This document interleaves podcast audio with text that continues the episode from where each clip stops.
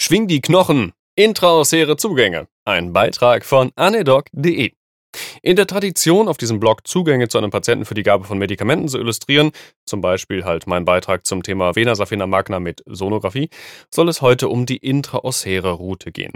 Gerade in einer Zeit, wo fast überall Ultraschall zur Verfügung steht, sind echte Notfallzugänge eher selten geworden. Wenn ich die Wahl habe, entweder eine orange Vigo in die Vena jugularis interna mit Schall zu legen oder eine Kanüle in den Knochen zu bohren, und das hat halt eine äquivalente Flussrate wie eine rosa Vigo, werde ich doch eher den Standardzugang Hals wählen. Aber ich meine, gut, ich mache halt auch Anästhesie. Nur um das von vornherein klarzustellen. Wir reden hier von lebensbedrohlichen, man könnte sagen, Notfallsituationen, in denen in vernünftiger Zeit kein ordinärer peripher-venöser Zugang etabliert werden kann. Gründe für eine schwere Vigo-Anlage können bekanntlicherweise sein, schlechter Venenstatus, was auch immer das heißen mag, und dann ist es auch noch anwenderabhängig. Schlechte äußere Bedingungen wie Licht, Wind, Wetter, Kälte mit den sehr konstringierten Venen, atypische Haut, wie zum Beispiel sehr dicke Haut oder komische Farben, und die Venen sind halt schwer zu tasten, oder halt ein fehlender Kreislauf inklusive Reanimation. Im Übrigen bin ich dafür, den Begriff Rollvenen abzuschaffen. Die Venen stehen bei solchen Patienten halt unter Druck wie ein Gartenschlauch, sodass man sie gut fixieren und mit Kraft die Venenwand punktieren muss. Natürlich relativ. Meist betrifft das ja sogar Patienten, bei denen man eine gute Punktierbarkeit erwarten würde, weil die Venen so riesig sind. Nun sind Venen im subkutanen Gewebe locker eingebettet und können sich dort etwas bewegen. Das Rollen bedeutet im Grunde, dass der Punkteur es leider nicht geschafft hat, die Venen festzuhalten. Wenn man nun von Rollvenen spricht, verlagert man sein eigenes Unvermögen auf den Patienten, der dafür nun mal überhaupt nichts kann. Just my two cents. Es gibt natürlich außer den bekannten Punktionsorten, Handrücken, Unterarm, Oberarm auch noch andere Stellen, zum Beispiel am Fuß oder dem Unterschenkel. Manchmal muss man auch mit Ultraschall nachhelfen, um zum Beispiel die Vena saphena magna darzustellen und zu punktieren, wobei das nun schon fortgeschritten ist und sicher Übung und eventuell auch mehr Zeit benötigt. Aber wir reden ja hier auch von objektiv schweren Verhältnissen. Der chirurgische Cutdown auf die Vena Safena magna ist eine Option, die in manchen Ländern praktiziert wird, hierzulande aber angesichts einfacherer und schnellerer Methoden meines Wissens nach nicht angewandt wird. Wen es interessiert, ich hatte es in einem Beitrag kurz mal auf meinem Blog beschrieben. Den Link findet ihr dort natürlich auch. Beim Herz-Kreislauf-Stillstand bietet sich häufig auch die Vena jugularis externa an, die aufgrund des Stillstands sowieso maximal dilatiert ist und dem Notarzt am Kopfende entgegenspringt wenn man Glück hat. Stauung mit der nicht dominanten Hand thoraxnah und Punktion mit einer großen Nadel, wie zum Beispiel einer orangenen Vigo. Aber was ist mit Patienten, die einfach keine Venen anbieten und maximal instabil oder sogar reanimationspflichtig sind? Mal eben ein Medikament zu spritzen ist da eben nicht möglich und IV wäre zu bevorzugen, weil das einfach in einer Akutsituation am schnellsten wirkt. Intranasal kann man zwar eine Reihe von Medikamenten geben, aber gerade Vasopressoren funktionieren nicht und sind eher sogar kontraproduktiv, weil sie eine Vasokonstriktion der Schleimhäute in der Nase verursachen. Also, da kommen wir nun endlich zu den Knochen. Das Knochenmark ist sehr gut durchblutet und eine Injektion eines Medikaments dort hinein wird genauso schnell in den Körperkreislauf übernommen wie eine direkte intravenöse Injektion. Zunächst einmal müssen wir über Punktionsstellen sprechen. Die übliche Stelle ist die mediale Tibia, zwei bis drei Querfinger distal des Gelenks, also so ein bis zwei Zentimeter distal der Tuberositas tibiae. Dort ist wenig Weichteil vor dem Knochen und die Stelle somit schnell und einfach zu identifizieren. Das empfiehlt übrigens auch die AWMF-Leitlinie zu dem Thema, verlinkt in meinem Blog. Vom Hersteller des Knochenbohrers EasyIO wird aber tatsächlich der proximale Humerus empfohlen, weil das näher am Herzen sei. Problematisch finde ich, dass das Schultergelenk aus vielen interagierenden Teilen besteht und eine große Mobilität mit wenig Knochen und viel Weichteilführung aufweist. Was ich nun gar nicht haben möchte, ist in den Gelenkspalt zu bohren. Darauf sollte man natürlich immer achten, aber an einer so mobilen Stelle ist das Risiko meiner persönlichen Meinung nach noch größer. Die Identifikation der Punktionsstelle am Humerus erfolgt, indem man mit Daumen und Zeigefinger den distalen Ausläufer des Musculus deltoideus umfasst und genau in der Mitte der identifizierten Stelle in den Humerus bohrt. Na gut, behalten wir das im Hinterkopf. Als Standardzugang sehe ich trotzdem, und die Leitlinie übrigens auch, die Tibia. Es gibt auch andere Möglichkeiten, meist in der Pädiatrie, wie äh, 1 bis 2 cm proximal vom Malleolus medialis oder den distalen Femur. Na gut, habt ihr jetzt mal gehört? Ich habe das noch nie im Einsatz gesehen. Übrigens, im zivilen Bereich ist das Sternum niemals zu punktieren. Die Nadeln unserer Systeme sind zu lang und würden durch das Sternum in die Aorta oder das Mediastinum bohren oder beides nacheinander, beides ziemlich tödlich. Welches Werkzeug steht denn uns jetzt nun zur Verfügung? Ja? Manuelle Punktionsnadeln wie die Cook-Nadel findet man manchmal auf alten Notfallkoffern. Aufgrund der Komplikationen, der Fehllagen und verursachten Schmerzen sollte sie aber nicht mehr eingesetzt werden. Die BIG, die Bone Injection Gun, eine Kanone, die mit 12 Kilopond bzw. 117 Newton oder der Schwerkraft von 12 Kilogramm in den Knochen ballert. Man sollte sie aber richtig herumhalten, sonst feuert man sich in die Hand oder verletzt einen Kollegen. Verbogene Nadeln sind keine Seltenheit und deshalb heutzutage nur noch selten in der Praxis anzutreffen. EasyIO von der Firma Wiederkehr ist im Grunde ein Akkuschrauber wie aus dem Baumarkt, der de facto Standard für eine solche Art von Punktion.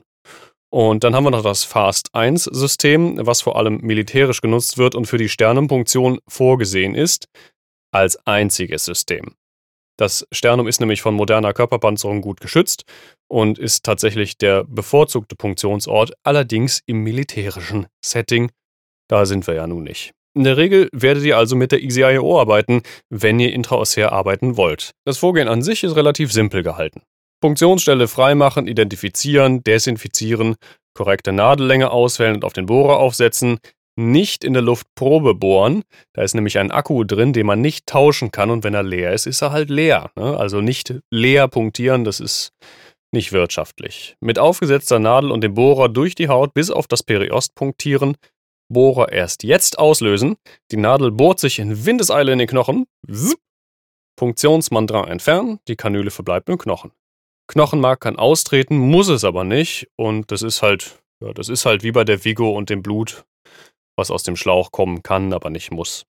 Knochenmark kann aspiriert werden zur Lagekontrolle, aber auch wenn das nicht klappt, heißt das nicht, dass wir eine Fehllage haben. Also die Aussagekraft, da sollte man nichts drauf geben, auch wenn man es nicht aspirieren kann. Ne? Die Kontraindikationen sollten hoffentlich selbsterklärend sein, werden aber trotzdem kurz aufgeführt. Frakturen in der Nähe, proximal der Punktionsstelle vorliegende Gefäßschäden wegen der Gefahr eines Paravasats, lokale Infektionen, frühere Punktion am selben Knochen, intrakardialer Rechts-Links-Schand, weil es dann eben zu einer Luft- oder Fettembolie kommen kann, wenn man dann was injiziert in den Knochen. Außerdem denkt er jetzt bestimmt schon die ganze Zeit, das ist doch total martialisch, das tut doch weh. Und tatsächlich ist das Schmerzniveau bei wachen Patienten erträglich. Punktion und Bohren an sich beträgt etwa ein bis zwei Zehntel NRS, das ist ja erstaunlich wenig. Allerdings führt das Injizieren von Flüssigkeiten zu einer sehr schmerzhaften Dehnung des Knochenmarks. Wir sprechen hier von einem NRS von 9 bis 10. Es empfiehlt sich deshalb vorsichtig mit mindestens 5 bis 10 Millilitern NaCl 0,9% zu beginnen, um eine Dehnung des Knochenmarks zu erreichen unter erträglichem Schmerzlevel. Es können natürlich auch direkt systemisch wirksame Analgetika verabreicht werden, wie zum Beispiel Opiate oder auch Ketamin. Die Injektion von Lidocain wird von der Arzneimittelkommission der Deutschen Ärzteschaft zumindest bei pädiatrischen Patienten als kritisch eingestuft. Ich zitiere kurz: Die intraosäre Off-Label-Applikation von Lidocain zur lokal-systemischen Schmerzbehandlung bei pädiatrischen Patienten ist wissenschaftlich nicht fundiert. Sie sollte nicht angewendet werden, da sie die Sicherheit von Kindern gefährden kann und alternative, besser untersuchte Wirkstoffe zur Verfügung stehen. Nun ist Lidocain auch früher schon intravenös zur Therapie von Rhythmusstörungen angewandt worden.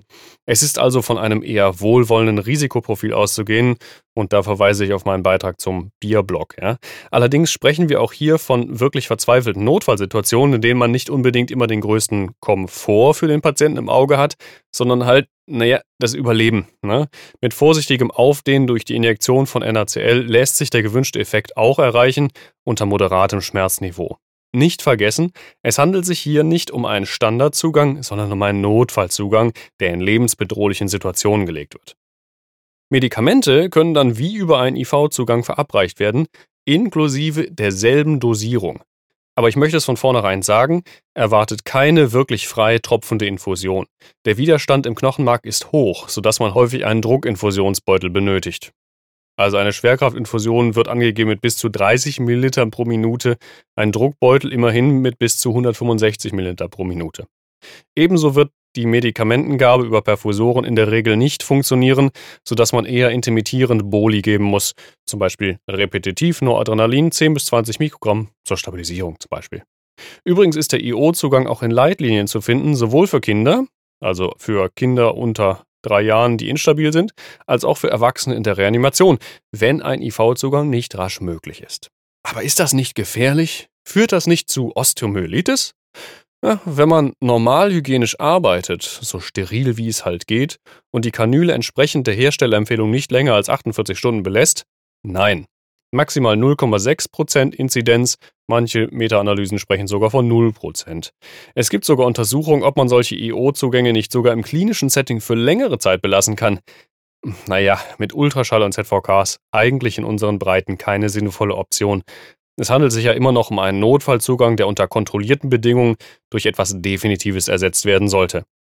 Weitere identifizierte Komplikationen sind Fehlpunktion, okay, Nadelbruch, Compartment-Syndrom, traumatische Bulle in der Haut, Extravasation, gegebenenfalls Frakturen mit einer Gesamtinzidenz von 2,7% bzw. 1,6% kommt auf die Studie an, aber insgesamt doch eher selten. Und wirklich ganz schlimme Sachen ganz, ganz selten. Und im Endeffekt heißt es ja auch immer noch Live before Limp. Von daher, ähm, wir wollen den Patienten ja erstmal retten und der Rest passiert dann später. Ja, und wie bekomme ich jetzt so eine Nadel wieder aus dem Knochen raus? Durch das Bohrgewinde der EasyIO sitzt die in der Regel bombenfest im Knochen.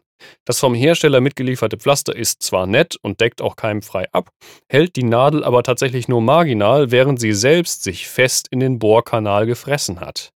Also bitte nicht wackeln oder einfach so dran ziehen, das wird nur Schmerzen verursachen und im Zweifel auch nicht funktionieren. Nehmt eine 5 ml Spritze mit Lilok-Gewinde und schraubt sie auf den IO-Zugang drauf. Dreht dann weiter im Uhrzeigersinn, also weiter in die initiale Bohrrichtung, was ein bisschen kontraintuitiv ist, und zieht gleichzeitig an der Nadel. Dadurch habt ihr einen guten Griff und dann könnt ihr auch gut ziehen. Es ist relativ viel Kraft notwendig, aber es geht dann halt auch irgendwann. Wenn alle Stricke reißen, kann die Nadel auch chirurgisch entfernt werden, das ist aber in der Regel nicht notwendig. Zusammenfassung. Das ganze Handling ist weniger kompliziert und schwerer, als es jetzt vielleicht erscheint. Es werden immer wieder Workshops angeboten. Nutzt das. Ihr werdet beeindruckt sein, wie gut das geht. Natürlich sollte man es trotzdem mal geübt haben, bevor man es dann in der Realität anwendet. Und natürlich solltet ihr eine kritische Indikationsstellung voranstellen. Das ist hoffentlich klar. Wie sind denn eure Erfahrungen mit diesem Zugangsweg? Ich muss sagen, seitdem wir Ultraschall haben, gehe ich bevorzugt auch bei schwerem Gefäßstatus einfach direkt anwählen. Es ist halt eher ein Fallback, aber trotzdem eine tolle und schnelle Möglichkeit, sich einen Zugang zu verschaffen. Vielen Dank für die Aufmerksamkeit. Lasst mir ein paar Sterne da. Bis zum nächsten Mal. Tschö.